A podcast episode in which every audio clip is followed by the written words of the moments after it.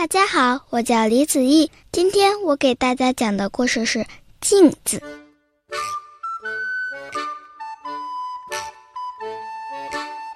狮子大王的面貌生得非常丑陋，但他不相信自己的面貌丑陋，专门怪镜子不好，就下令征求一面最好的镜子。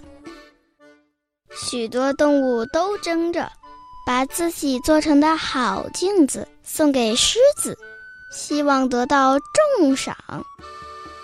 可是越是好镜子，把狮子的脸照得越明显。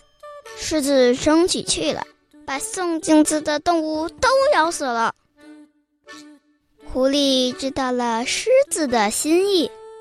就画了一张非常美丽的脸像，镶在镜子当中，就把这面镜子献给了狮子。狮子拿起镜子来一照，里面印出的是一张特别美丽的脸。